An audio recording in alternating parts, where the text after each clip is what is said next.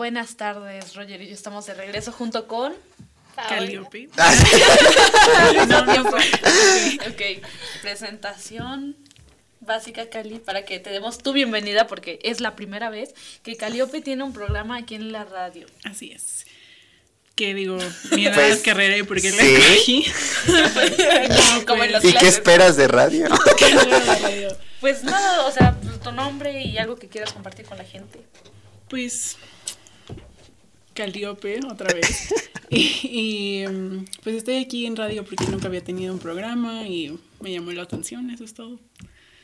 Y Bueno, y pues estás qué mejor nosotros. que de cine con mis amigos, ¿verdad? Ah, Ah, y bueno, eh, vamos otra vez. Los Y bien. pues, ya me conocen. Obviamente, yo soy Roger. Otra vez más, con ustedes.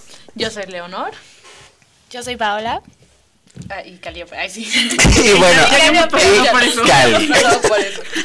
Pero bueno, vamos, el creo que febrero, el día que es más popular es el 14. Pero para ese entonces nosotros habíamos hablado de los premios de la academia, porque se nos hacía un tema relevante, pero creo que en todo febrero como que se siente esa vibra, ¿no? Esa vibra de romance, de desamor.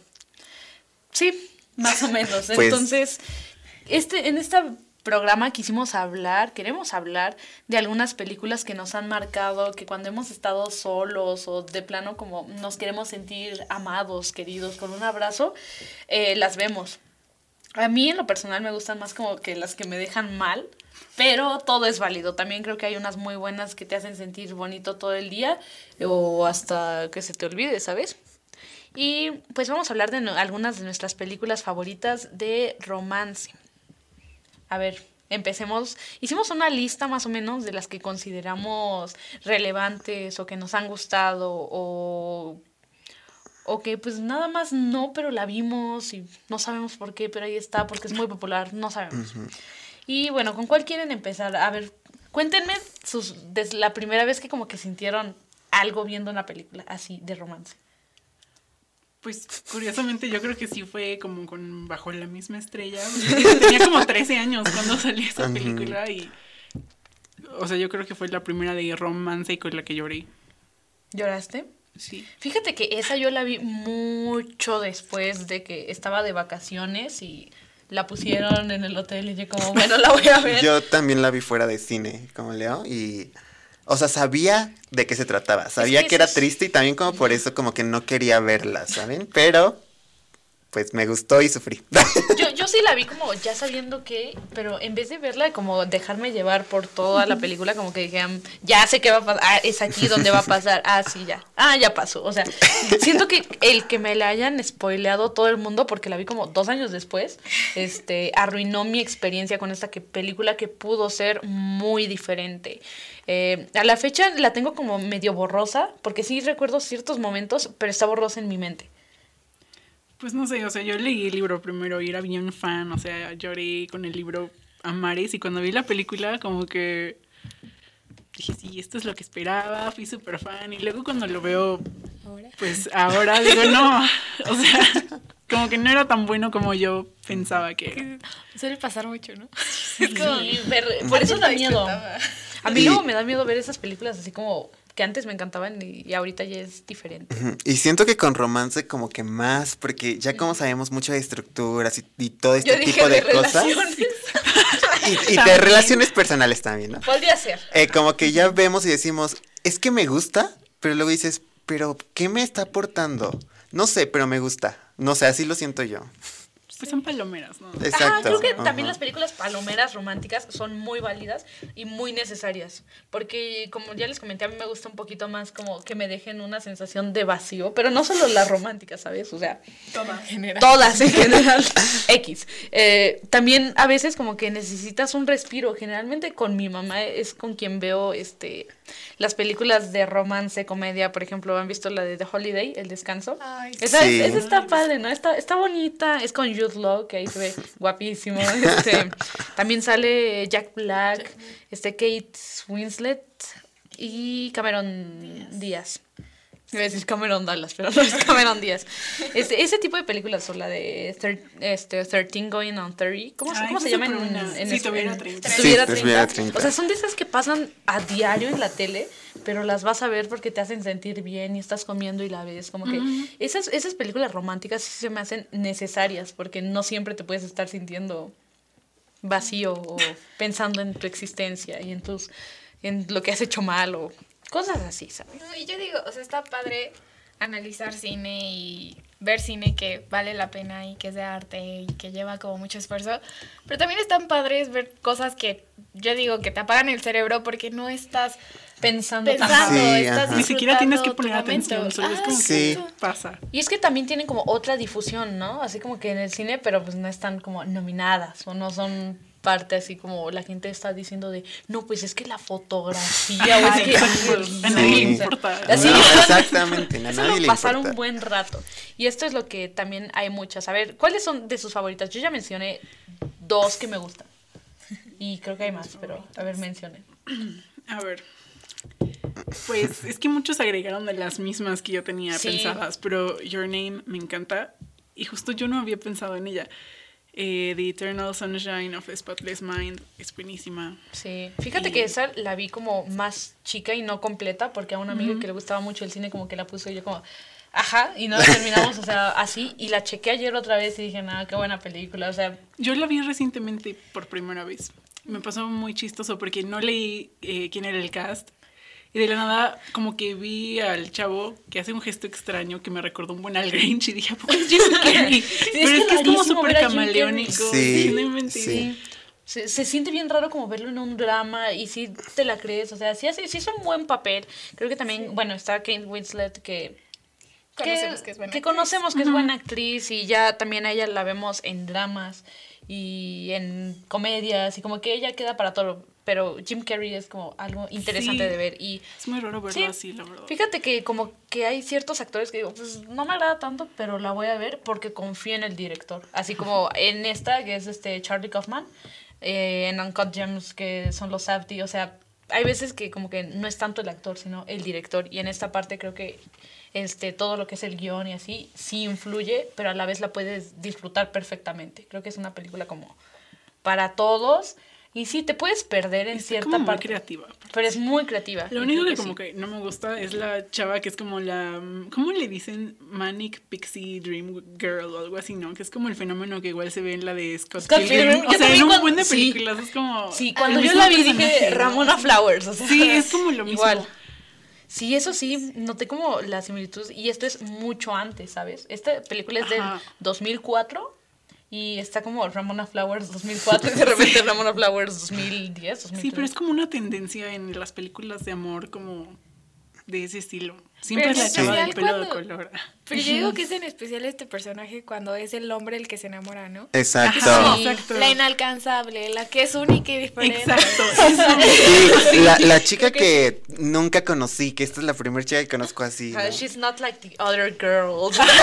sí, Es- exacto. ese, tipo como que sí, ya es un personaje que existe en varias películas. No lo había, más bien sí lo noté, pero como que bajita la mano. Ajá, creo pero que si sí lo es buscas en presente. internet, sí, hay de que es como un término real que Sí, o es sea, todo el mundo ha observado y dicen por qué existe. Ajá, y hablando de Scott Pilgrim, también es como una historia de amor, pero creo que a veces cae como, o sea, según yo lo que quería enseñar el creador del cómic y el director, es como, pues este tipo tiene 23 años y está saliendo con una de 17 y de repente llega esta Ramona y Scott Pilgrim es como un perdedor completamente, y, o sea, te da una perspectiva, más bien, yo, yo lo entendí como mucho después, porque antes decía como, qué cool Scott Pilgrim, pero pues.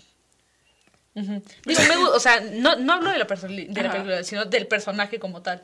Así como que yo decía, ay, pues un tipo que, tiene, que toca en una banda y todo eso. ¡Wow! Y ahorita es como, no.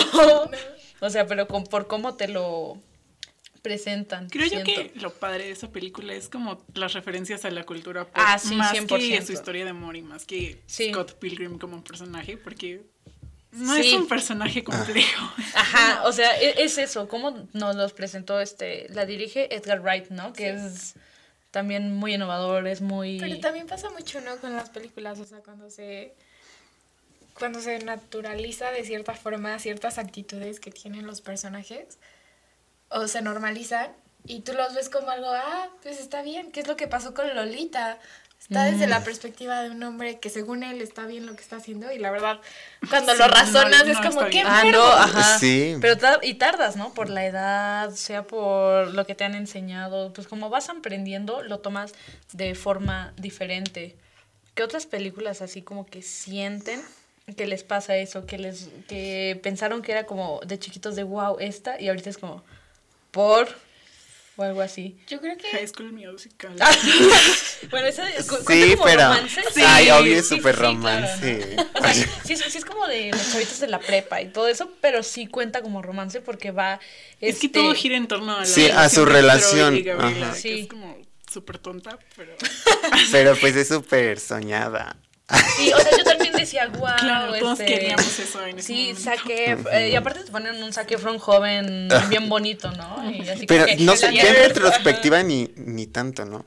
No, a mí sí se me hace muy tierno, o sea, se me hace hasta tierno Zac Efron cuando lo ves ahí. Y pues eh, ahí está otro personaje que es como Gabriela, la que es súper ñoña, que eh, es Sí. como invisible. Pero todos los Y papeles de Vanessa Hudgens son son, así, así, sí. todos son el mismo papel.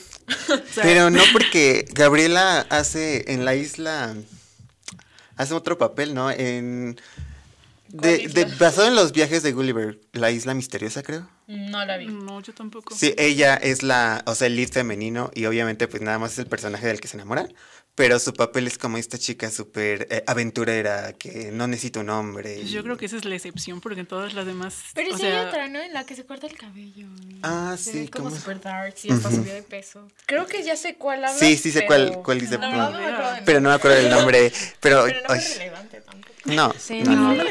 Pero Bueno, High School Musical fue la más relevante que hizo en su vida. Y películas relevantes de amor reciente, yo contaría The Shape of Water. Ah, Sobre súper, todo porque pues, súper sí tiene un relevante. Oscar y porque más nosotros la consideramos así porque es de Guillermo del Toro y es como el tío de todos nosotros, ¿sabes? Sí. O sea, es película de nuestro tío, entonces como, como que sí estamos muy, pre- o sea, esta película sí está muy presente independientemente de si nos guste o no.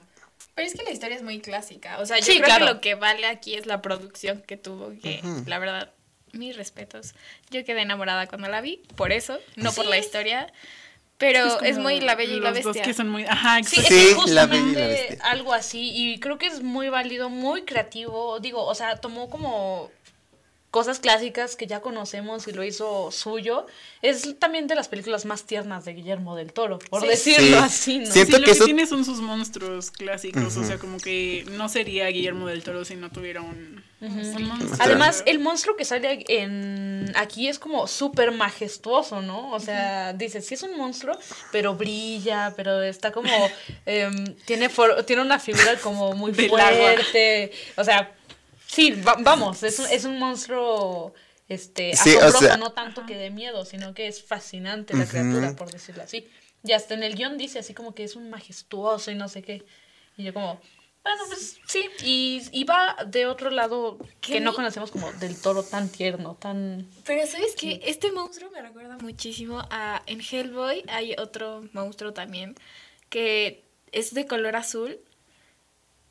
A ver, lo voy a buscar. No he visto Hellboy. Sí, no, ni yo Y este, y es muy, muy, muy parecido a, al monstruo de The Shape of Water.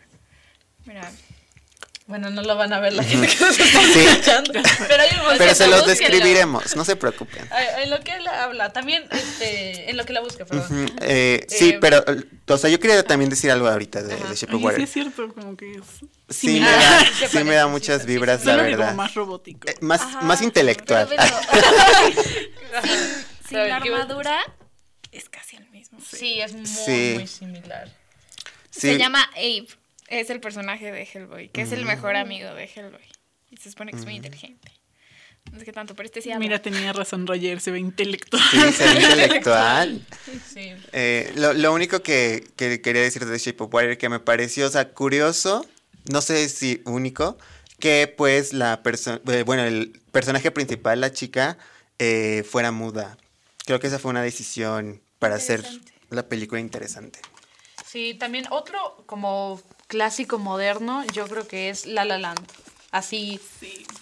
definitivamente no hay como, tal vez no te gustó, pero no pueden negar que es un clásico de actual, ¿no? Digo, tampoco ganó, pero sí se habló mucho y a la fecha seguimos viendo. ¿no? Sí, estuvo Sí, nominada. estuvo nominada. Sí, pues fue cuando Pues se casi gana. Ajá, cuando Sí, sí. ca- se equivocaron.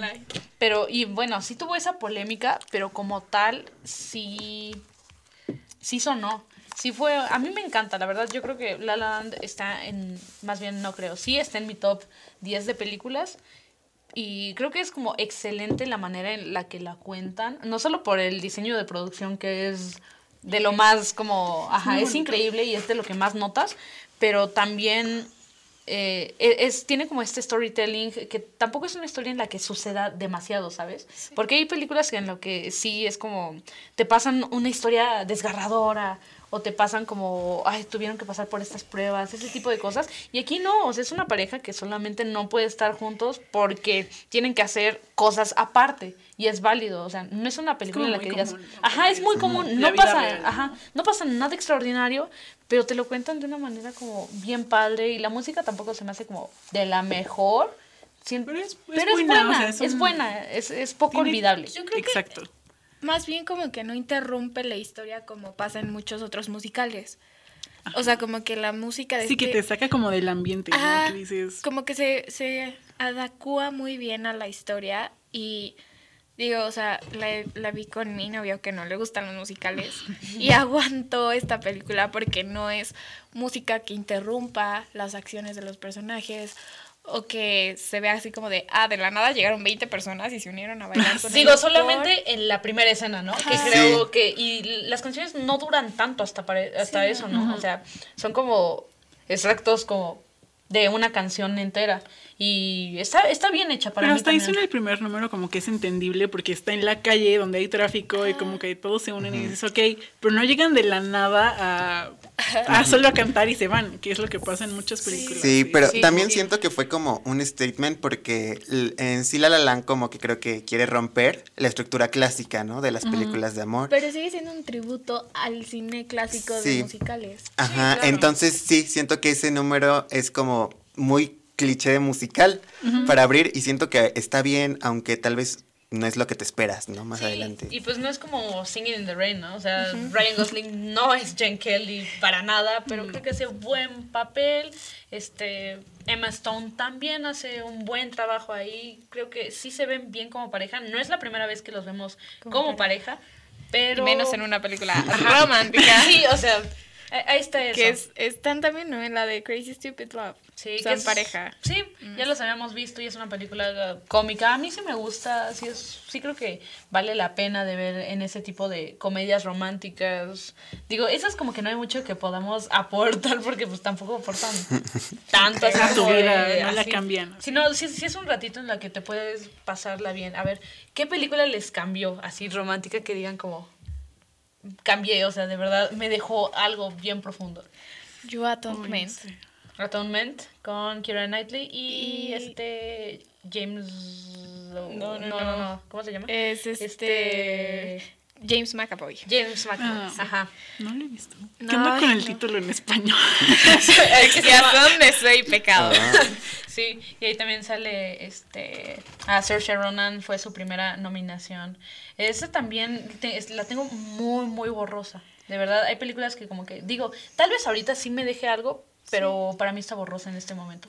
Depende de la edad, de cuándo la veas. Es que es una película, yo creo que si la ves chiquito, como que no entiendes mucho por qué los personajes actúan de cierta forma. Y, y cuando la ves ya siendo grande, pues ya entiendes como qué está pasando realmente con los personajes y por qué se desarrolla así la historia. Es muy triste tal vez. Está como ambientada en, a principios de la Primera Guerra Mundial y luego durante la Primera Guerra Mundial. Y es esta pareja que no, exactamente, una pareja que no puede estar junta porque las circunstancias están en contra de ellos. O sea, no es la historia de, ah, pues simplemente no funcionan las cosas y tuvieron que terminar. O sea, la vida está en contra de esta Ajá. pareja y no van a Tiene poder. como un motivo Sí, real. o y es que como- así hay como varias que ahorita vamos a mencionar porque tenemos un corte. Entonces ahorita regresamos. Te cuento en corto, historias en un minuto.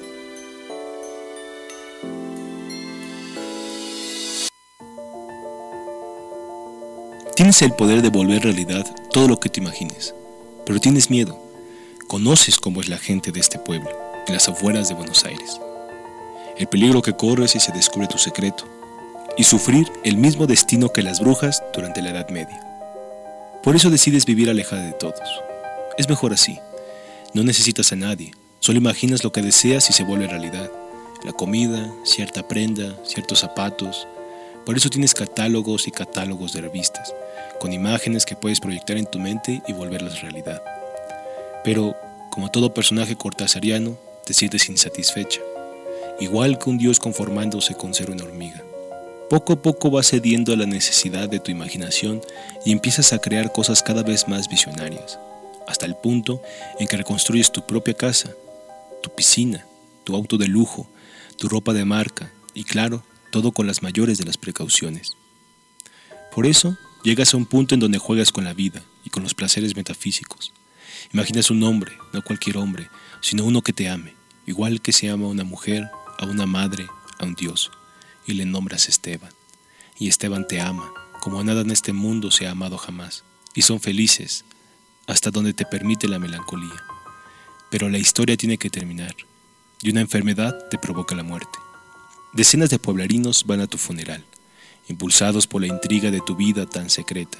Ahí, Esteban llora tu muerte como si fuera a desaparecer, cosa que ocurre. Todo lo que imaginaste desaparece como en una neblina latente, incluido Esteban, y las personas ahí, en medio de la nada, sin poder decir algo. Bruja, publicado en 1943 por Julio Cortázar.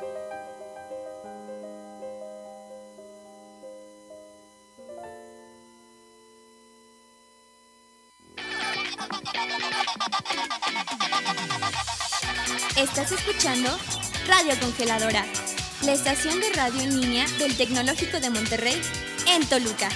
Transmitiendo desde Cinetec Torre Norte, San Antonio Buenavista, Toluca, Estado de México.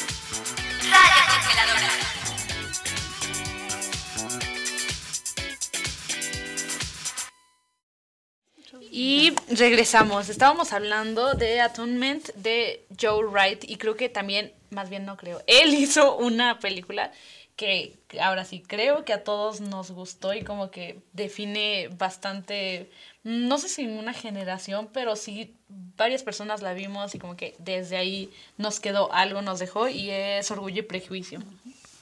A ver, cuéntenos, que, ¿cómo, ¿cuándo la vieron? Porque creo que esa ya la vimos todos en... Bueno, yo la vi en la escuela. Y Yo también. Nos dejó verla, ¿no? Creo que sí. O sea, siempre es como de las ejemplo para drama, para romance, para todo eso. Eh, es una película que siempre te la ponen. Yo la vi cuando estaba en prepa, como en primero o segundo año de prepa, y la había dejado muy atrás porque l- aparecía en los cortitos o los comerciales de películas de un DVD que tenía. Y, y siempre la dejé atrás porque, uy, seguramente es un romance súper meloso. Y como es de época, ¿no? O sea, súper Sí. lento. Y dije, bueno, la voy a ver porque todo el mundo dice que está padre. Y la vi y fue como, ¿por qué es tan bonita? Sí, yo lo vi en secundaria y también este eh, fue un acercamiento a este tipo de cine porque tampoco es como, o sea, súper entretenida así de wow, va todo Sí, eso. ¿no? No, sino que es no sé si decir lenta porque ya no la siento así, pero creo que a la gente le puede parecer lenta, lo cual no es malo. Que una película sea lenta no es, significa necesariamente que sea mala, sino como va a su paso y es así porque tal vez la narrativa la obliga a ser Así. de esta manera y creo que es un ejemplo perfecto y como para iniciar. No, y es divino cuando también lees el libro que es de Jane Austen, para quienes no lo sepan. Y es, es muy fiel al libro, pero quita las cosas que no son tan relevantes para la historia, lo cual está A mí bien. me gusta mucho más la película que el libro, yo creo. Porque igual leí el libro primero, o es más como que leí la mitad y no lo estaba captando muy bien, y vi la película y como que me ayudó muchísimo a, A hilar el libro. Ajá, Ajá. exacto. Como que cuando lo lees así por sí solo no te das cuenta de en realidad pues lo bonito que es, ¿no? Sí. O sea, Mr. Darcy te parece como lo peor. Y ya que ves la película, como que no te lo parece tanto. Sí, y también es de esas películas que ya han sido adaptadas varias veces, ¿no? Me parece. Sí. Es la La única historia. adaptación que he visto. Ajá, la historia sí ya ha sido bastante adaptada o nos inspiramos, para hacer esta película nos inspiramos en esta, esta y aquí. Pero también le han hecho Orgullo y Prejuicio zombies, ¿no? O sea, Ah, una cosa sí, así. pero. No aprendemos de ella. Gracias. Sí, eh, ha tenido tanto impacto, creo que en varias generaciones, que la gente no la deja de hacer. No les podría decir si para mí esta es la definitiva, pero creo que sí la que más ha sonado a la fecha, porque no conozco a nadie que diga como, ay, no, a mí me gustó la de tal año. Y eh, a comparación de Mujercitas, sí me han dicho, ah, no, a mí me gustó más de esta versión y así. Pero, pues, Pride and Prejudice es una de las favoritas de aquí. Hablando de otro cine, bueno, siento que ahorita el que ha sonado mucho son los romances LGBT. Sí. Así, las películas este, con parejas del mismo sexo han sonado bastante y, y han tenido muchísima buena aceptación. Call Me By Your Name es una Fue película... un super éxito. Pero porque es excelente, o sea, el guion es de James Ivory. No, y es que yo creo que va mucho más allá de ser una película LGBT. O sea, Sí, yo no creo que ese sea su tema central. Sí, creo que tienen mucho esto, por lo menos las que he visto que sí son muy buenas, no son, no van tanto de, ay, es que somos los dos hombres, somos los dos mujeres y pues no podemos estar juntos por eso. O sea, ni siquiera se menciona. Exacto. ¿Sabes? No se menciona el tema y va surgiendo como esta relación.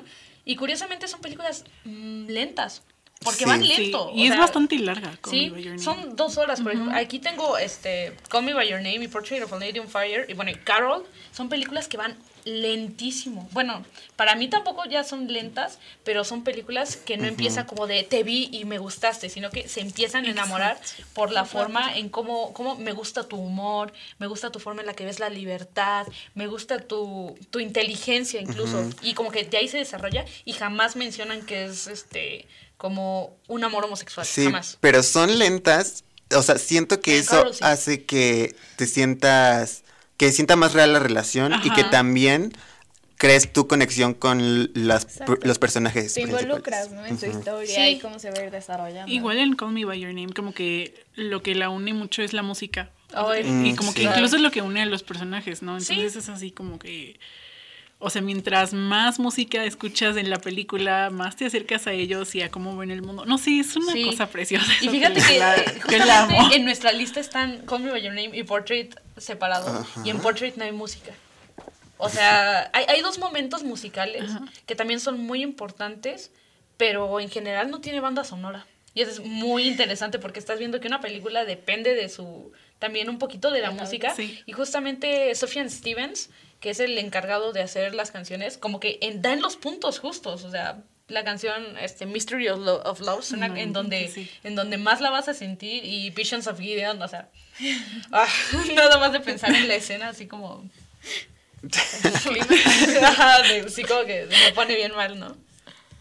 Digo, creo que ya, ya no es spoiler, ¿no? Que Elio está llorando enfrente de, Ay, sí. de la fogata, o sea, de Aparte verdad, es una escena súper larga. Sí, y No sé, como que no la sientes tan larga porque es un momento importante. ¿no? Sí, Y es muy íntimo, ¿no? O sea, Exacto. siento que es como que está llorando enfrente de ti. Exacto, tú también como que estás sufriendo, entonces no se te está haciendo como, ay, estoy viendo a alguien llorar, es como, Exacto. ay, me siento mal. Sí, también, a ver, Como cuando vas como viendo afuera de la ventana. Ajá, imaginándote tu vida Sí, en un y dices musical, como, ay, como un video musical, triste. También, ¿saben cuál? No siento que, o sea, tiene un romance, pero tal vez la giran, la historia como que de repente va a otro plano. Es la de A Ghost Story, hablando de películas lentas. Bueno, ¿Cuál he visto? A Ghost Story es una película lar- no larga, es lenta, pero dura 90 minutos y es eterna. Sí. Pero también hay una historia, más bien hay una escena famosísima que a mí, o sea, de verdad me gustó así un montón, que es cuando Rooney Mara está triste llorando por la pérdida de su esposo y está comiendo un pie y son cuatro minutos de Rooney Mara sentada comiendo un pie y la gente odia esa escena y a mí me encanta, o sea, es como, es- esto es la soledad, o sea, no porque sea entretenido ver a Rooney Mara comiendo pie, sino porque así, así te sientes mal, o sea, es una forma como en la que yo la vi y, y me transmitió como todo y nada más está comiendo, no sé, David, David Lowery es como... un genio para, para en esa película como Sí. que lleva un ritmo muy padre. Sí, siento que eh, obviamente las películas de romance, si no logran transmitir los sentimientos sin que te lo digan, siento que no están haciendo un muy buen trabajo. Y eso también pasa en las como son un poquito de desamor. Por, y creo que la reciente que sí logró transmitirme ciertas cosas, pero no en la que la gente como que dijo, ay, qué triste, fue en Marriage Story. Porque ahí, a mí lo que me dolió de esa película es como ver esas pequeñas acciones de que le corta el pelo, de que le ata las agujetas, o sea, eso como que me destruyó y no tanto la carta de que siempre lo voy a amar aunque ya no tenga sentido, ¿sabes? O sea, Ajá. me dolió lo- las pequeñas acciones. Y es que eso es algo muy agridulce. Ajá. Que es como lo que ahorita está mucho de moda, ¿no? Como que todo el mundo hace estos Sí, finales los agridulces. finales agridulces. Es- Sí. Ajá, o sea, ya es como. O sea, no tiene que ver, pero es como en cómo entrenar a tu dragón 3, ¿no? O sea, que su final es agridulce. Y es como lo que están haciendo en todas las películas. Pero a mí me gusta, o sea, creo que lo, lo disfruto, pero mientras esté bien hecho y justificado. Ajá, O sea, exacto. desde un principio como que te dijeran, pues va de esto y no va a terminar tan bien, pero no sea como tan... Tan mal. tan ajá, o sea, y no te lo den así ya digerido, sino que tú vayas viendo y tú como, ah... Sí, sabes que va a acabar mal, pero, Pero no sabes te cómo, importa. Ajá, sí, no te importa. Tienes Sí, la, la ilusión de que La esperanza. cambiar. La esperanza. O sea, sí, sí pasa mucho con estos finales, tienes razón. Creo que por lo menos varias películas de estas te, te destrozan. Ahorita estábamos hablando de, bueno, más bien estaba viendo Phantom Thread y es una película que también al final como que, uff, Pero es que aparte es muy enferma esa película. Sí, pero está increíble. Creo que es mi favorita de este director, Paul Thomas Anderson. Creo que es una historia increíble de amor, pero es todo lo que tiene una relación como tóxica. Ahí está y no hay como, no hay escondites. Y también este el guion es maravilloso. Creo que creo que es una muy buena película. Pero yo no sé si lo consideraría como que de verdad, o sea, están reflejando amor, o más bien es como obsesión, y dependencia, ¿no? Es como que esta cha- o sea, cuando lo está envenenando para que, o sea, spoiler. para que la necesite, es como, es, es impactante, ¿no? Sí. Como al grado de necesitar tanto a una persona. Pero es que a veces así se torna el amor, ¿no? Sí, Dentro de o las sea, relaciones es, una, humanas. es una forma en la que también dentro del amor puede suceder este tipo de cosas. El director cuenta que la historia se le ocurre cuando él se enferma y su esposa se volvió más tierna que nunca y dijo como que, ok, por, y de Sí, repente es que ese es un punto clave en la historia, como Sí. que es lo que te da a entender que de verdad ya, o sea, ya evolucionaron a algo enfermo. Y esta vulnerabilidad de la que se habla, ¿sabes? Como que creo, para mí, el amor es también estar vulnerable en los ojos y en la presencia de otra persona.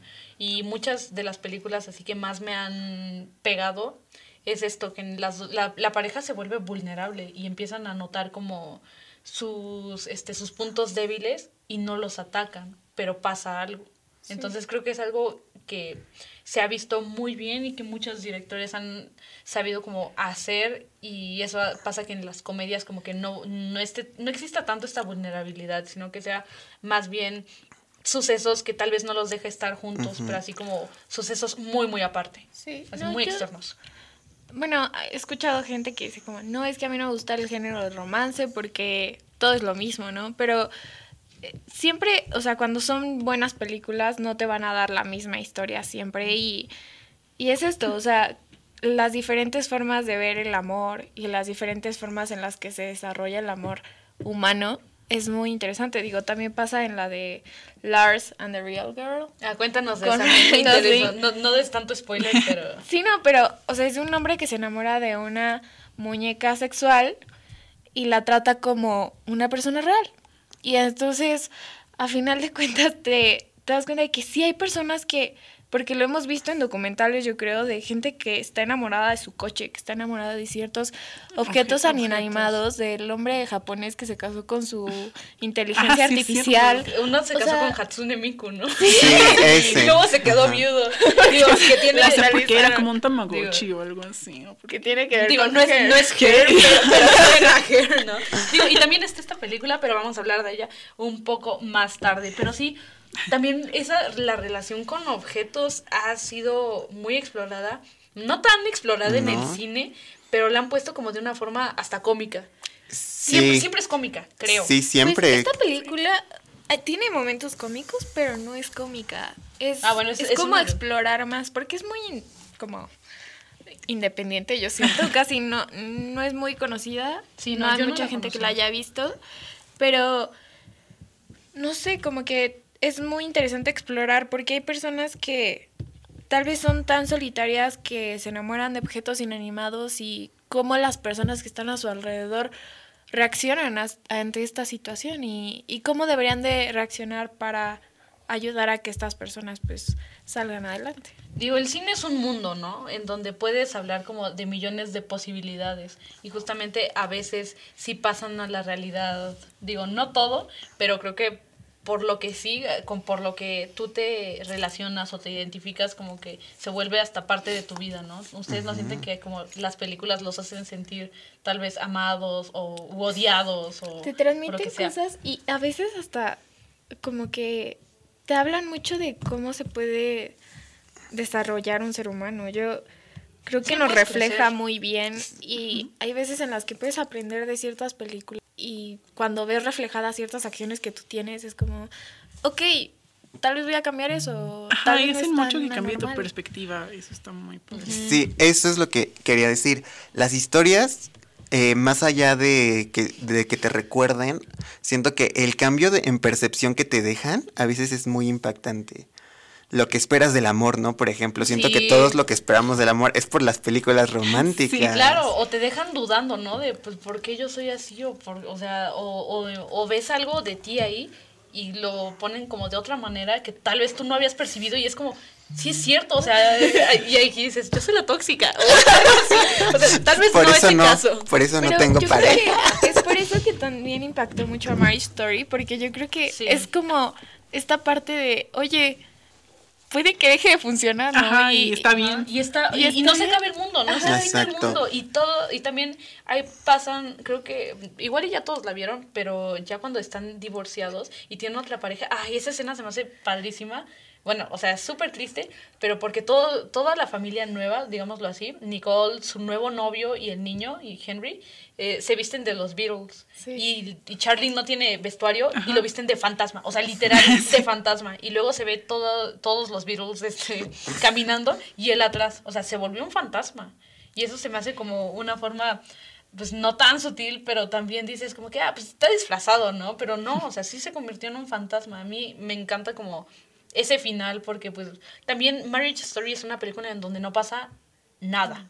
Pero la forma en la que te la cuentan es como increíble. Bueno, creo yo por eso me gusta tanto y también tuvo éxito no solo porque está Adam Driver, que es creo ahorita el actor de moda y Scarlett Johansson que ella está en todos, ¿no? O sea, Sí, y aparte ha cambiar mucho su tipo de actuación, ¿no? o sea, Sí, como de pasar de a Marvel a... Ajá, El- los papeles Está haciendo papeles como más maduros, más... O siempre fue como la mujer importantes. seductora o Sí. el Ajá. interés Como el atractivo visual, ¿no? Sí, Y y ahora ahorita ya hace ya es- papeles de mamá. Ya sé. Sí, o sea, sí, o sea, sí, es, es algo muy diferente. Y también Adam Driver eh, agrega bastante. Creo que él se roba la película y sí está visto un Sí. poquito más de su lado. Pero a la vez como que yo no, mm, a mí no me dejó la sensación de pobrecito, sino que es, ay, qué horror. O sea, yo, yo también me hubiera divorciado si me hubiera hecho como esas cosas que, que hacía y que ya eran parte de la vida de ella, ¿sabes? O sea, siento que es una película sí bastante real, por decirlo así, porque pues, al fin y al cabo el romance se termina y tú también te tienes que desarrollar como persona, puede ser, o tal vez sí sigan juntos, no, No, sé. y, y aprendes a, a saber como qué es lo que aceptas, qué es lo que no aceptas en tu vida y, y también yo creo que está padre que de cierta forma lo exige ella, o sea, es como yo no quiero esto para mí y no, quiere lo voy a como seguir aceptar". estando opacada, ¿no? O Pero sabes ella quiere crecer por sí y, misma. Y sí, y sí quiero como agregar que también, pues, Adam Driver es el, creo que lo habíamos hablado el- la vez pasada, ¿no? Es un director y de repente esta Laura Dern, Nora, se vuelve su directora, porque ella está en un momento en el que ella está diciendo como el cuestionario y le dice, a ver, a ver, a ver, no digas esto, no puedes decir esto, y así, es como busca a alguien que la dirija, pero al final ya se da cuenta que que pues sale adelante. Ella también gana un premio, ¿no? Que dice de que, ah, ya sé por qué te obsesionaba ganar y ya como cambia. Y él también cambia un poquito en su personalidad por todo lo que era y ahora es. Creo que es una película que sí vale la pena ver y aunque no, no sé como tu tipo de cine, lo que sea, sí es, sí es muy humana. Y creo que cuando los directores encuentran esta parte humana y cómo hacer estas historias tan universales, es cuando tienen éxito. Sí. ¿Sabes? También está padre cuando mezclan fantasía como en The Lobster. Sí. Que, que es como esta película que cuando, cuando dices la sinopsis dices como, ¿qué película hace eso? Y la verdad es que sí es muy rara. una vez que la empiezas a ver como que ya te enreda en la historia y está padre. Sí, y también, o sea, aunque sí sea una cosa bien loca, entiendes por qué está pasando. O sea, sí es una crítica a la a un poquito de lo que se está viviendo actualmente, pero y, y no y construye el mundo como tan bien que no, no lo no se lo cuestionas a nadie. Sí, o sea, no. es como, ay, así funciona y ya todas las acciones de ahí Sí. como que tienen Exacto. sentido. Empieza y te dejas llevar por la película. No estás como, ay, ¿por qué hizo eso? ¿O por qué funciona así? O Ajá. ¿Cómo funciona o eso, por qué, sino que Exacto. nada más como que dices, ¿A ok, qué se- ¿Cómo, ¿Cómo llegaron a eso? Si dices como, ah, ok, lo, lo puedo ver, ¿no? Y es raro porque ya lo analizas y dices, qué bien te, te meten. Qué, qué Sí. inmersiva es esta película. Sí, y también, bueno, los actores pues, son muy buenos. Es este Colin Firth y Rachel Weisz, que creo que son los, los más pesados. Aunque también Rachel sale en la segunda mitad, ¿no? Sí, sal- sale en la segunda mitad de la Pero, película. ajá. Pues yo creo que, o sea, está padre, como dices, esta crítica de, pues, ¿qué tanto estás en una relación porque realmente quieres a la persona? O más allá de solo necesitar a alguien. Sí, porque es, es un tema, siento, no tan hablado, pero sí está presente. O sea, solamente sabes que existe y que tal vez, este, ay, todos tienen pareja y yo no. este, ese tipo de cosas, ¿sabes? Te lo cuestionas a ti mismo, pero no es un tema que hables así. O, o cambiarte por estar con alguien, ¿no? que, que en cierto momento él, según, cambia por Pues es algo con mucho encajar sazón, con o alguien. sea, Ajá, exacto. La Bueno, verdad, dice. dicen. No, sí es cierto. Y Sí. como que, pues sí es el por qué tendrías que cambiar. sí. Sí, sí, se supone que te aman sociedad, así, exacto. ¿no? O Sí, y pasa una consecuencia como bien rara, ¿no? En, en ese- o sea, sí tiene un giro interesante esa parte. Pero sí, las recomendadas son las que estamos mencionando. Si quieren, las pusimos en una lista y pues se las pasamos. Otra que se ha dedicado a hacer eh, mucha película, pero siento que son como rom-coms más ¿qué será? Digeribles, pero creativas y tal vez no tan bien realizadas, es Netflix, con sus películas, con Noah Sí. Centineo. Todas son no, Sí. Es horrible. Todos son con... O sea, de verdad. Y siempre es el mismo papel. Ajá.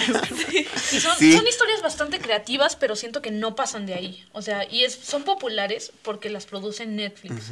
Yo siento que ahí hay como algo que Netflix ya se dedicó a hacer como pro guion o cosas así rarísimas y vamos a tener a nuestros actores como no hacen dinero en todas las películas y ya. Pero también que están muy bien enfocadas a su grupo, que son Sí. niñas adolescentes que no se van a preguntar por qué la historia está pasando así. Y es que- ¿Por qué está o mala? por qué sigues como el- con los mismos patrones de hace 20 De- años. ajá. Sí, no son películas hechas para nosotros, se dan cuenta. Sí. O sea, Sí. es para un público un poco más joven. Pero aún así hay algunas que puedes disfrutar. Sí, o sea, claro. O sea, yo estaba pensando en eh, de Netflix, Isn't It Romantic? Que es este, Rebel Wilson es la protagonista. Ajá. Y, no, y literal la- lo que dijo Leo, o sea, no muy bien realizada, pero la idea es muy creativa porque se burla de la estructura convencional de las películas románticas. De por qué siempre está, el- por qué si hay dos chicas siempre se odian en las películas románticas. Exacto.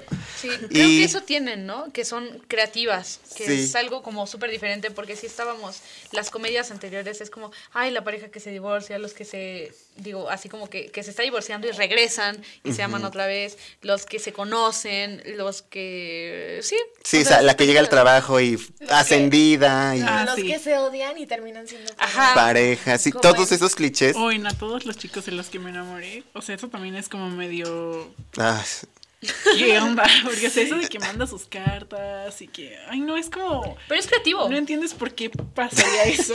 O sea, y la primera todavía es buena. Pero ahí lo cuestionas. buena. Creo que tú sí, lo- o sea, tú sí cuestionas esta película de, Sí, "Ay, sí la amiga, ¿por qué haces esto? O sea, definitivamente. Y o sea, como el aceptar salir con alguien eh, falsamente, o sea, Sí, o, o ¿por qué no simplemente decirle como, ah, lo escribí hace cinco años, ya no siento eso? Exacto. Lo siento. Y te digo, ya. todavía esa la puedes disfrutar, pero vi la 2 que salió como el Apenas. 14 de febrero y es malísima. Es como, A mí me agradó más la dos. ¿En serio? Digo, o sea, no se son buenas, pero... No he visto porque lleva como dos meses con Noah Centineo. Ahí es como, ay, ya regresó otro de las cartas. Tal vez le voy a hacer caso a él. Es como, no. De Nunca verdad lo es muy frustrante. mucho. Exacto. O sea, no entiendo por qué lo llevan hacia allá. o sea. Y a veces, bueno, eh, nada más rápido, iba a decir que estas ideas creativas me gustaría que, ah, o sea, que quizás sí las hubieran hecho más serias. Porque siento que sí podrían haber dado. Algún- Pero pues tampoco dan para eso. O sea, es Sí, como o sea- si pones She Sold That queriendo hacer que sea más seria, pues no, no va a ser más seria. Sí, quizás Sí. no. Y Pero tal vez que le echen como más ganas. Aunque yo, o sea, he, he leído, he leído eso y pues sí, nadie hace una película mala porque sí. Sino siento que es por el proceso rápido de querer sacar una película Ah, tras sí. otra, tras otra, tras otra. Y que sí repiten. Y que puede es mucho ser lo que hace Netflix, siento yo. Sí, ¿sabes cuál sí es medio nefasta? La de The Kissing Booth. Ay, no, eso es sí horrible. No, no, no, o sea, horrible. la terminé, creo. Yo Yo la he visto por pedazos. La vi como dos veces y la segunda, o sea, la primera dije, ok, y la segunda vez que la vi ya fue como, no puedo creer que esto existe. Sí, no, O sea, está muy, muy nefasta y te quedas como, ¿por qué Es como súper machista esa cánones a las relación. niñas? Ajá, porque, exacto. al- seamos honestos, la mayoría de los que lo van a ver van a ser niñas de secundaria a primero de prepa. Están y su, chiquitas. y, su, Sí. y su formación sobre las relaciones va a estar basado en, en esta historia que Con nos ese chavo muestra súper mucho- agresivo. Súper agresivo, Es súper posesivo aparte. Es terrible. ¿No son hermanastros o algo así? No, No, O sea, No, suena no, no, confundido no. de historia entonces. Yo dije que yo sepa tampoco es tan liberal, ¿eh? es que sí, se- le estoy confundiendo entonces. Ajá. Pero no, sí, eso de que cambie, Incluso sobre el todo... amigo, que es súper posesivo con ella. así Ah, de, sí, es como, "Ah, no puedes salir con mi hermano, porque es mi hermano y Ah, tú eres mi mejor hermano, amiga. Sí, sí, sí, es So- el hermano súper irrelevante. Sobre todo porque siento que, por ejemplo, esa película obviamente como que simboliza el beso y pues esa a gente que apenas va a experimentar besos y ese tipo de cosas y no, no está bien. Y a- aparte se ve súper sacado de, de estas páginas. ¿Cómo se llamaba? Wattpad. Wattpad. Ay. así, así es Wattpad. Lo podría ver, podría ver el guion en Digo, Wattpad. ahorita que lo co- comentan, sí ya van como tres películas que salen, salen de Wattpad, ¿no? Bueno. O sea, No, más bien Crepúsculo. libros y luego de ahí. Ah, bueno. No, no, no, Crepúsculo no. pero Crepúsculo es Crepúsculo. No, no, Crepúsculo no. casi fue Wattpad. No, pero sea, 50 no. sombras de Grey. Ah, es un sí. Wattpad basado en ¿Ese fue un Crepúsculo. Wattpad? Es Ok, eso sí es interesante. Sí, eso me está choqueando, yo no sabía eso. Y son, Sí, sí, sí. y esas no producciones sí son, bueno, pues digo, Crepúsculo, no las primeras no se ven como tan bien producidas, pero la cantidad de gente que atrajo, o sea, Muy fue, fue una subcultura, ¿sabes? Sí. De- Fue, fue una Sí, infancia. fue, fue una Fue cosa que impactó impactante. también nuestra infancia, yo digo, ¿no? Sí, Yo claro. siempre lo odié. No, a mí Paramore hizo una canción para ellos y fue como, wow, Crepúsculo. Pero aún así, o sea, siempre No. escuchabas y veías gente que era fanática de Crepúsculo y que Sí, amaba. Y se traté- peleaban porque eran team. Sí, no, yo traté de leer Sí, los libros. o sea, sí, sí fue algo Y el primero fue como, ¿qué es esto? Y lo Muy Fue, fue algo para la cultura pop así gigantesco y es de los romances que creo que ahorita ya no existe, no ha salido algo así.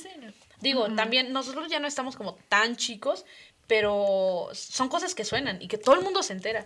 Y ahorita me parece que no hay nada así. Y bueno, hablando de películas más maduras, creo que Hair es un ejemplo perfecto que hoy la vamos a ver en el Cineclub. Hoy va a estar Hair a las 4.30 aquí en la cabina de radio. Y bueno, ¿a ustedes les gusta esta película?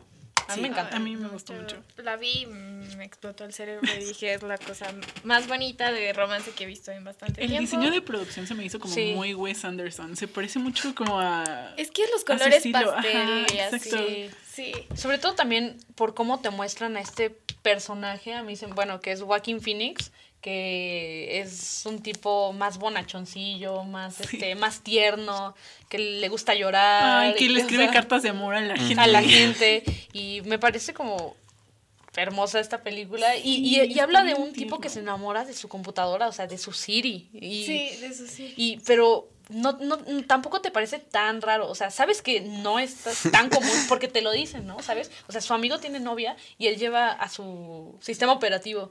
Pero no, no, tampoco lo cuestionas tanto, sino que ya entiendes su situación.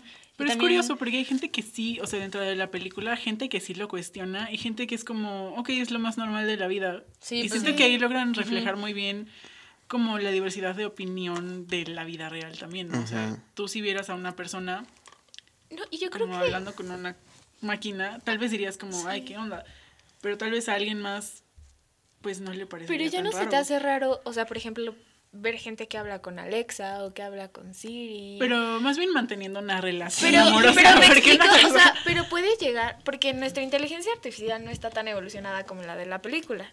Claro. Y, sí, no. y si ya hay personas que se casan con sus inteligencias artificiales en Japón, ¿por qué no puede, o sea, sí puede llegar a pasar esto y cómo el ser humano se enamora más bien con el, o sea, con el cerebro y con los ideales que genera, es lo más padre de esta película. O sea, explorar cómo es que te enamoras de, de alguien. Sí, que sin verlo, sin necesidad de tener como un contacto físico, pues puedes tener sentimientos, ¿no? Sí, y además es una historia que sí se siente bien personal porque la hizo, eh, bueno, Spike Jones es, es, el director, a mí es de mis directores favoritos y él estuvo casado con Sofía Coppola que hizo ella una película en el 2003 y esta es su respuesta a eso. Y es como... lo curioso es que en las dos está Scarlett Johansson. Sí, de hecho ese es un dato que antes iba a estar Samantha, otra Samantha, Samantha Martin, se, se apellida, bueno, e, ella estaba haciendo la voz de Samantha y de repente como que, bueno, algo le dijo el director, como que se siente raro, no se siente como bien. Y a la mera hora agregaron a Scarlett Johansson y es la voz de Samantha, pero ya no le cambiaron el nombre a Scarlett, ¿verdad? O sea, ya se queda como Samantha, y ella está en ambas películas y es como una parte bien importante. Y sí, es, es, es, una película más personal, un poquito, sí se siente madura por en el sentido de que habla de cómo te relacionas ya compartir tu vida con alguien y este tipo de cosas. Sí vale la pena este verla. si no la han visto. Ganó en los Oscars en 2013, 2014. Eh, mejor guion, que es justamente Sofía también se gana el mejor guion 10 años antes. Y sí. yo la adoro. Y el soundtrack también es muy bonito, o sea, sí, la verdad se disfruta mucho. Yo hasta la fecha sigo escuchando de Moonson que es la cancioncita que hace Cuando la vi como que no le puse tanta atención, la ah. verdad, al soundtrack. es que como que estaba más enfocada. sí. sí, es una obra. Pero bueno, ya se nos acabó el tiempo del programa. Creo que podríamos seguir hablando de, de este tipo de películas todo el tiempo porque son muy humanas, porque son nos reflejan, si estamos hablando, el, el, cine es un arte, el cine nos refleja, el arte este, nos habla de nosotros, nos cuenta nuestras historias u otras que no conocemos. Y bueno, eh, esto fue Corre Cámara con Calliope, Paola, Leonor y Roger. Los esperamos la próxima semana a las dos y media y pues muchísimas gracias por vernos o escucharnos.